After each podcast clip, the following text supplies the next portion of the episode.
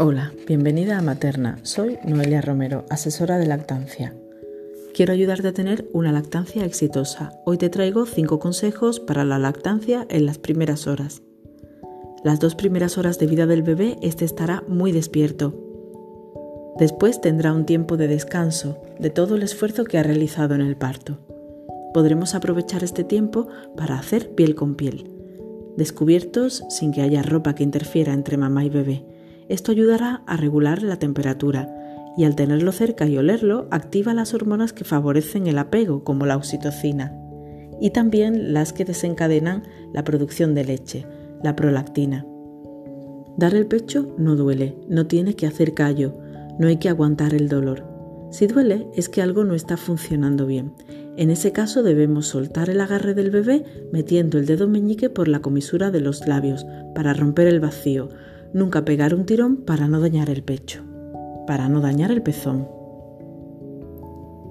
La postura hay que mantener una posición correcta de la boca del bebé para evitar daños en el pezón. Los labios deben de estar revertidos y la boca bien abierta, cogiendo la mayor parte de areola posible.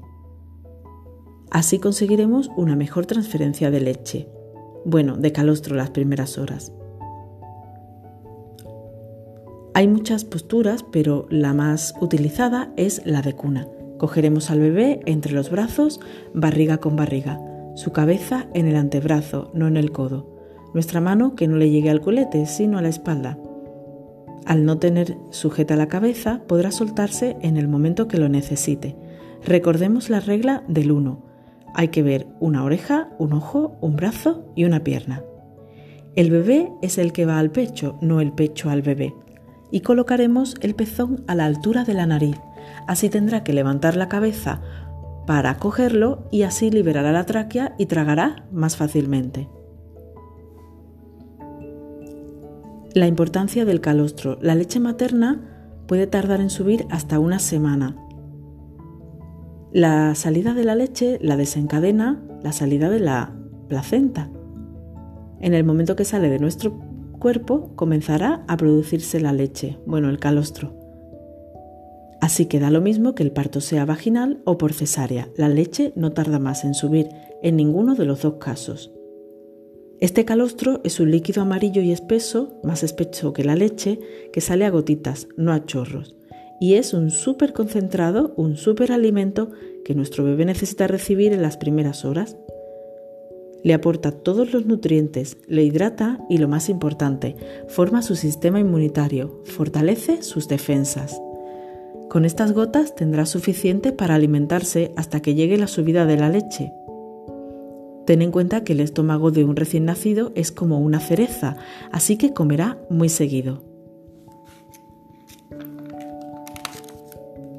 Hay que tener también en cuenta algunas señales de alarma. Procuraremos, por norma general, que el bebé no pase más de tres horas sin comer, ni de día ni de noche. Hay que estar pendientes de que expulse todo el meconio. Debe hacer una caca negra muy espesa y pegajosa. Vigilar que no aparezcan cristales de urato en el pañal. Son unos cristalitos de color naranja que indican deshidratación. Ver que no presente en la piel un color amarillento. Esto puede indicar ictericia la bilirrubina se elimina a través de las heces.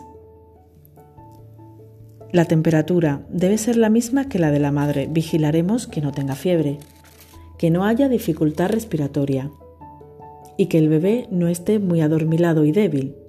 Si no se despierta, tendremos que despertarle de alguna manera y si no, acudir al pediatra.